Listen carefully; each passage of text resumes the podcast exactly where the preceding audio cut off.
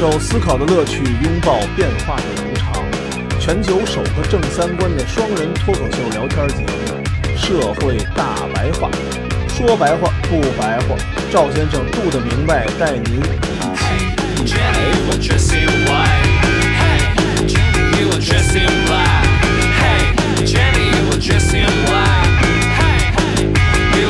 大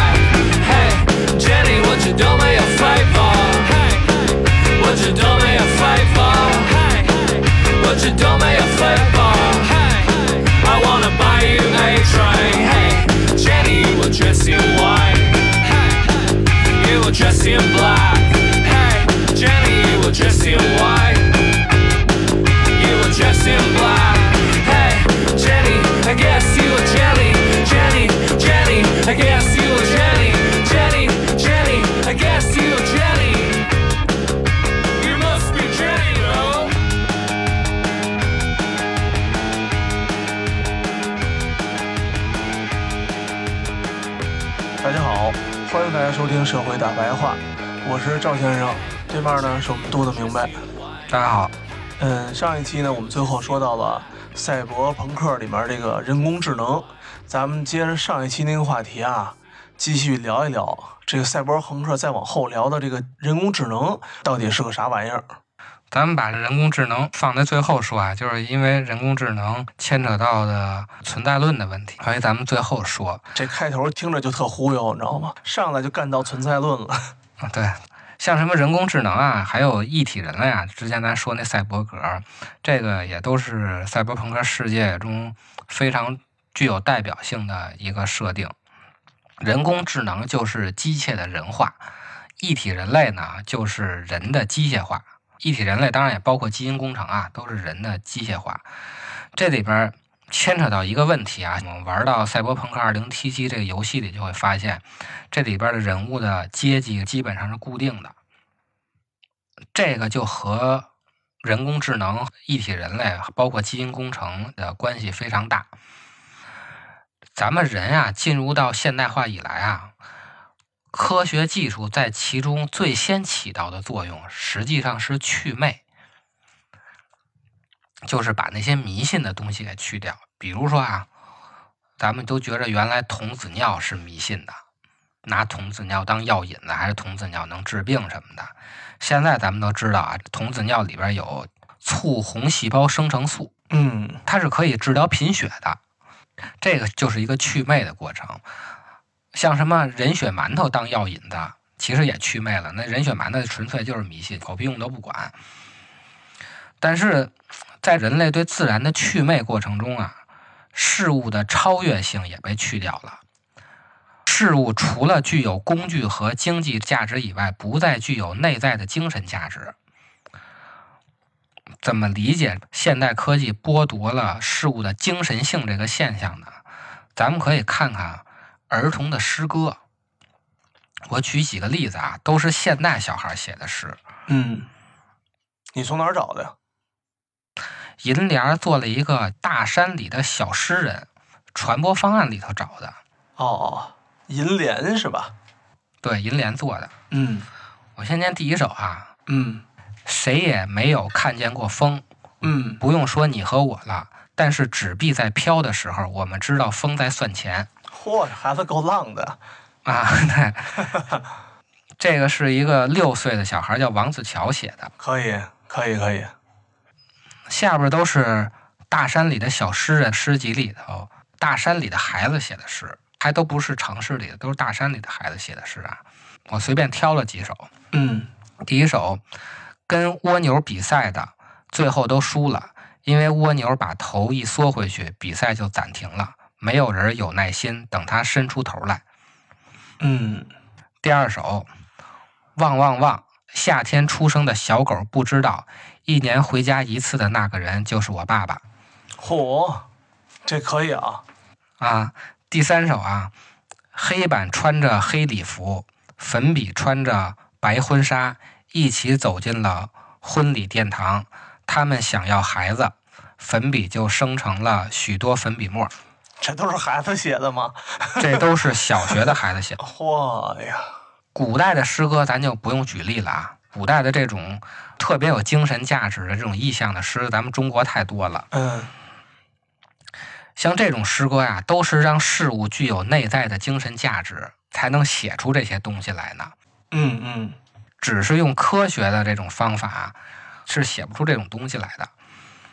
所以说，科技对自然的祛魅会导致生活诗意的消失，是美学经验的退化。但是在海德格尔看来呢，生活诗意的消失和美学经验的退化还只是表面现象。在海德格尔看来，技术实际上是对存在的遮蔽，也就是咱们前两期介绍道家思想说的，它没有天人合一，也就写不出这种东西来。嗯庄子有一句话：“有机械者必有机事，有机事者必有机心。嗯”他就是认为啊，技术是偷机取巧、偷奸耍滑，那就不能天人合一。哦，你都是为了偷懒去弄的这些事情的。少干一点儿，少感悟一点儿，对是吧？对，我们那会儿啊，大学的时候，呃，去写生，老师就是也会没事跟我们一起坐边上画画嘛。嗯我跟老师的闲逼聊，我就问了他一句，然后我说：“哎，您这个和这个表现形式不错哎，我说您能教教我吗？我这学习学习。”嗯后来人家老师当时跟我说了一句话，就没教我说呀，技巧的事儿都是非常容易掌握的，哎，尤其是像你们的，没有必要学技巧，你就爱鸡巴怎么画怎么画就完了。嗯，不要因为某一种技巧而把你自己的发心或者你自己的一些想象和你自己的一种状态就给没了。那你们这还真是好老师。那毕竟好学校嘛，是不是？他要为了升学率的话，就教你技巧了。呃，毕竟大学了嘛，大学也没有升学率了，就是你们写生画着玩儿吧。对，每个人画出自己的特点、自己的感悟，是不是？没有升学率的压力。哎呦，我告诉你啊，哎呦，这真的，这这美术班升学这事儿，我就真的回头找机会再聊吧。那跟你惨痛一般，你知道吗？真的，现在这美术，各位朋友们别学，能买画的就别画画，没错儿，能听别人唱歌就不要自己唱歌。没错儿，真是。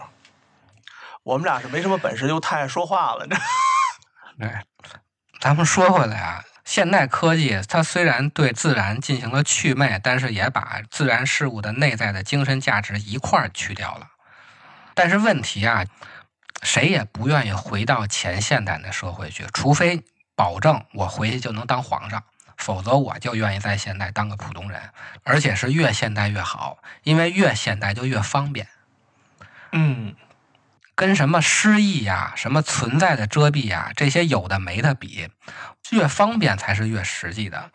对，所以，无论儒释道的思想中如何对技术理性进行批判，还有像西方的本雅明啊、霍克海默呀、阿诺多，这都是一支儿的。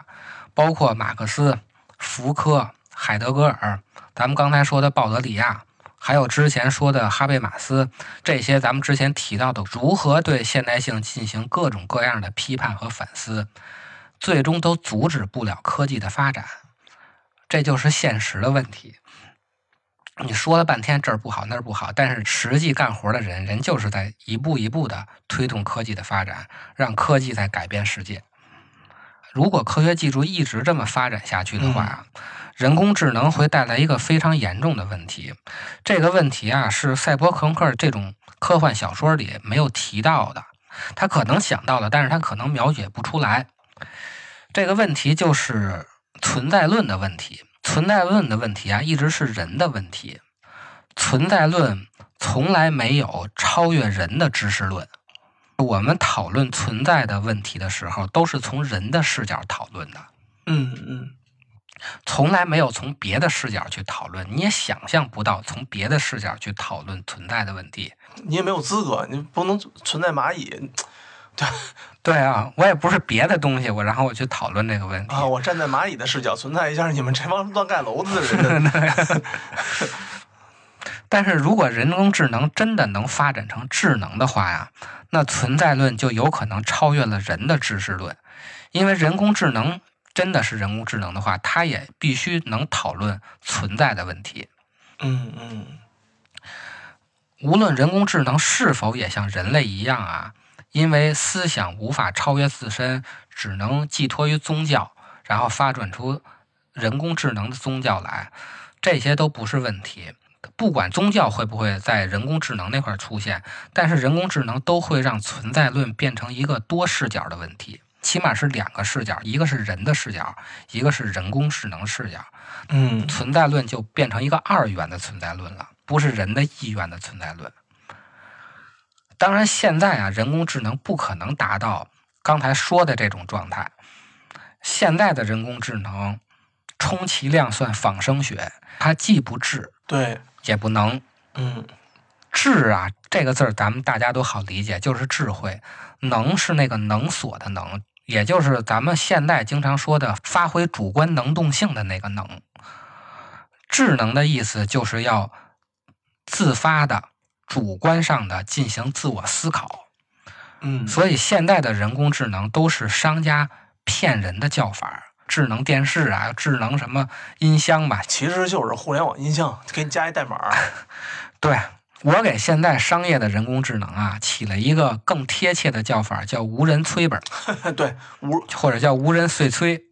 那个我们单位楼下啊，单位楼下呢有一咖啡厅，跟楼上的一家做所谓的人工智能公司搞了一什么玩乱七八糟玩意儿，干嘛的呀？嗯我靠！你知道你们家大电视吗？啊，顶你们家大电视两个这么大的一个大机器人儿，做咖啡，叫人工 AI 咖啡，做的还是咖啡，但是就是没有人了。没有人了，人工智能做咖啡，哎说难听一点，就设定好程序，倒几次水，手冲咖啡，知道吧？啊啊啊啊！啊，手冲咖啡，挺热闹的，跟那儿摆着。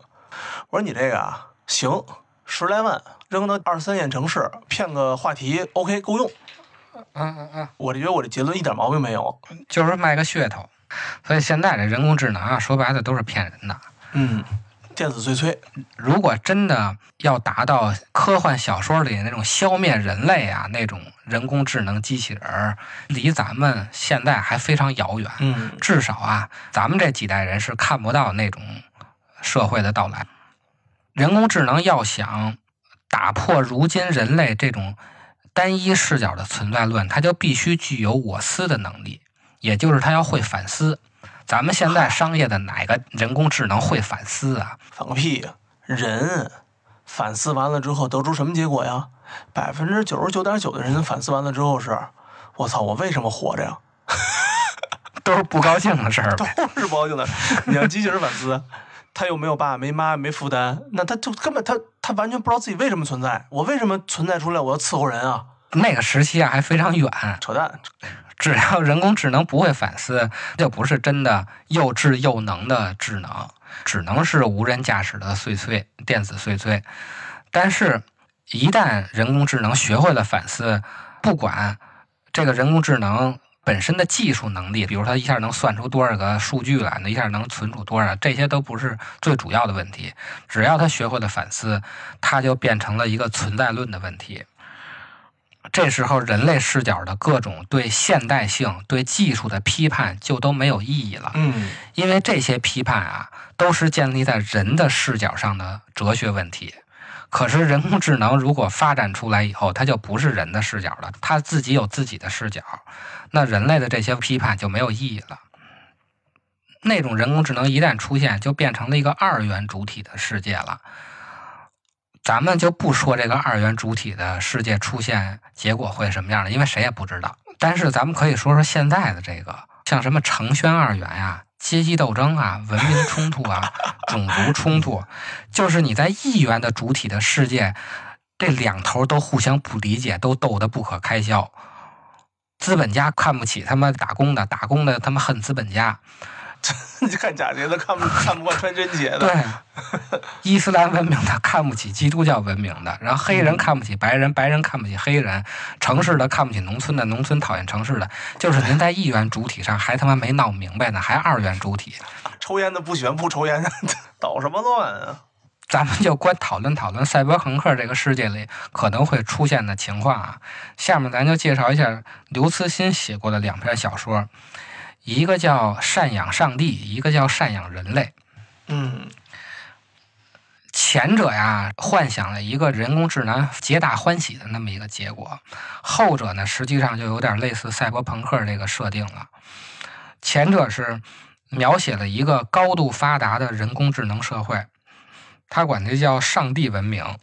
嗯，这个上帝文明的人呀，啥也不用干了，每天就是躺着嗨，所有的东西都是人工智能给他实现了，人不用干任何事情，就是高兴。最后，整个文明就失去了创新能力和进取心了，因为你啥都不用干了，还创新啥呀？嗯，每天都高高兴兴的，也没有什么进取心了。这里提出的问题呢，就是人工智能的发展可能会导致文明的加速灭亡。既然没有创新能力，也没有进取能力了，那它自然就灭亡了。那本小说里大概描写的就是这个上帝文明最后就在一个飞船上，这飞船也破破烂烂了。另外一个呢，有点接近赛博朋克，就是《赡养人类》这本小说，它这里呢描写了一个比人类文明高出很多的文明，或者就是先发展的文明。这小说里管它叫哥哥文明。嗯，在这个哥哥文明里啊，人类是严守私人财产神圣不可侵犯的铁律，就跟咱们现在一样。嗯，结果就导致呢贫富分化达到了极致，富人啊通过技术创造改造大脑和身体，变得越来越聪明，也就越来越富有。而且还不死。对，还不死，其实就是赛博朋克里一体人类的这种现象。而技术呢，又保证了任何人无法反抗这种趋势，因为所有的技术都在人家顶尖的精英的几个人手里呢，底下人想反抗也反抗不了，没有能力。最后呢，整个星球百分之九十九的财富都属于一个人，被称为中产者。这小说后边的事儿，就是这个星球那些普通人最后活不下去了，造反了，这中产者。也没反抗，可能给了他们一点资源和一个飞船，让他们就逃出这个星球了。然后后边还有一些雇杀手杀人啊，这乱七八糟的，这都不是咱们要说的重点啊。咱们重点要说的就是这个哥哥文明里啊，全面智能化的社会出现了一个问题，就是它不再需要劳动力了。嗯，所有的劳动力都是由机器去做的，那么富人就不再需要穷人了。对。向上通道也就被堵死了，因为你不再需要穷人的话，整个的阶级流动就完全的定死了嘛。这时候呢，富人呢垄断的教育，因为这时候教育不是传统意义上的教育，而是人工智能和生物科技合作而成的这种人机合一的技术。就是咱们在赛博朋克里看的，你要想他们获取什么新知识，往脑子里插个芯片，嗯，不是咱们现在传统的有一个老师去教去了。花的钱越多，购买的这个芯片越高级，嗯，受的教育就越高。用玩游戏话说，就叫人民币玩家。对对对，就人民币玩家。你越有钱，越聪明，最后就变成超人了。这些有钱能买到这种教育资源的人，和这种没有钱、普通的传统人，就不在一个量级了。花钱升级自己的人类和不花钱升级自己人类之间的差别，已经超过了人和动物的。种族之间的差别了，相当于呢，富人和穷人在那个文明里头不是同一个物种了，就像人和狗不是同一个物种一样。到了那会儿，穷人就不再是人了，嗯，那富人也就不再同情穷人了，因为你同情穷人，你有同理心。富人跟穷人都不是一个种族了，哪有同理心啊？双方都不是相同的物种了，你就不存在同情这个概念了。赡养上帝这个情景啊，可能不会出现，但是赡养人类小说里的哥哥文明所批判的现实，其实就是现在正在发生的这么一个过程。对，你没钱都没法买个学区房啊！对呀，你没有学区房，你拿啥学呀？是不是？现在虽然不是买芯片往脑子里插呀，其实也差不多了。有钱就能受到更好的教育吗？对呀，是吧？人家能全上私教，是吧？会出现这种现象的原因啊，就是人性是有局限性的，人类解决问题的能力啊，明显是弱于人类制造问题的能力的。那没错，没错。我每天工作的时候，那这每天这问题真的就换着花样的来解决一个事儿，又出现三个事儿。没错。而人工智能啊，或者说基因技术啊，它是放大了这种人类局限性，因为人工智能包括基因技术，并没有改变人性的局限性的问题，它只是提高了人类技术上的问题，所以它会变成人类弱点的催化剂。咱们就算笔账啊，如果在人性不变的情况下，文明的人工智能化就会导致文明的重新野蛮化。为什么这么说呢？因为技术代表着人的能力，嗯，能力越大，谈判的筹码就越大，对，议价权就越高。如果技术掌握在少数人手里，弱者的讨价还价的能力就会变小。这时候啊，如果有能力以最小的成本和最简单的方式获得最大利益的话，人类就会理性的选择简单粗暴的方法去解决问题，而不会选择复杂的高成本的方法。什么是复杂高成本的方法？伦理、道德、法律、政治，这些全是复杂的高成本的方法。最简单的方法就是弱肉强食。嗯，谁拳头硬？对，谁拳头硬？嗯，以前呀、大家差不多都是平等的，所以我们需要什么伦理啊、道德、法律、政治，来通过这些高成本的方法获得最大利益。因为那会儿所有的人的意见筹码都差不多，但是当人工智能发展到赛博朋克那个阶段就不一样了，少数人拥有了那种特别强大的技术能力，那弱者就根本没有讨价还价能力。那我就不讲什么伦理道德这些东西都是狗屁了。就干。连干都不用干了。对于那些富人来说，穷人就是另外一个物种，就是小猫小狗。我今天喜欢你，长得挺可爱的，就养养你，给你点饭吃。明儿不高兴了，您就流浪去了。不就跟那谁似的吗？那叫什么真来的？丁真，丁真，不就是吗？丁真也挺倒霉的。这么多城市里面的阿姨们，突然间看见了一个，是是吧？远在边疆的一个一个帅小伙儿，不就把人当小动物玩吗？这不是咱刚说的吗？虚假的宁静吗？对啊，我就是觉得根本不是把人家当正经个帅哥看的，就是觉得当人家是个新疆或者说哪儿的一个朝霞花尽映情怀明亮恒温的伴侣，他与你共存，违背对抗？相同